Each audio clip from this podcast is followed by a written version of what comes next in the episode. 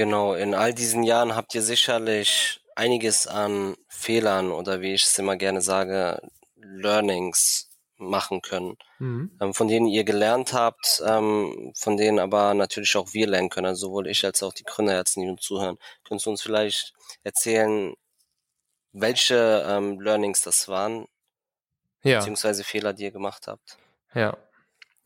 Ähm, also, eine wichtige Sache, die ich auch immer wieder von, von Gründern, die was Frisches gründen möchten, äh, höre, ist, dass sie sagen, hm, ich habe da so eine Idee, ich habe da eine Business-Idee, ich habe eine Geschäftsidee, ich habe eine Produktidee, aber darüber kann ich jetzt noch nicht reden, weil das ist noch geheim, das muss noch reifen und das muss erstmal, das muss ich erstmal bauen und dann, äh, wenn es sozusagen auf dem Markt ist, dann, dann kann ich dir auch davon erzählen. Weil sie ja wahrscheinlich so ein bisschen Schiss haben, dass ihnen irgendwer die Idee klauen könnte.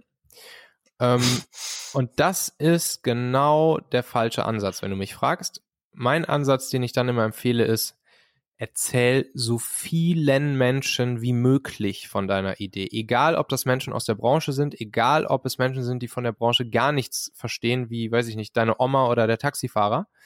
Ähm, weil jeder Mensch, dem du davon erzählst, wird dir Fragen stellen, die du so dir wahrscheinlich vorher noch nicht gestellt hast und und dir direkt Marktfeedback geben, obwohl dein Produkt noch gar nicht auf dem Markt ist. Und so kannst du direkt anfangen, mit der ersten Idee schon, dein, dein Produkt zu iterieren und marktreifer zu machen und bedenkst dann auch Dinge, die du vielleicht sonst gar nicht bedacht hättest. Und dementsprechend, ne, der, der Amerikaner würde jetzt sagen, so Ideen gibt's wie Sand am Meer, aber am Ende it's all about the execution.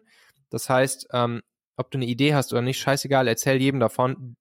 Du musst dann derjenige sein, der sie auch umsetzt und auf die Straße bringt und executed und dann wirst du auch da die Früchte ernten und halt sie nicht zurück, sondern erzähl einfach jedem davon.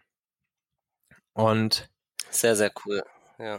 Das geht dann auch so ein bisschen einher mit, ähm, mit, mit, dem, mit dem zweiten Fehler, den wir dann auch gemacht haben. Wir haben einfach zu lange, lange, lange an unserer ersten Produktversion rumgedoktert und rumgebaut und rumentwickelt und im Kämmerlein da gesessen und vor uns hin entwickelt und haben erst ein Jahr nach Gründung ungefähr unser Produkt, unsere App äh, gelauncht.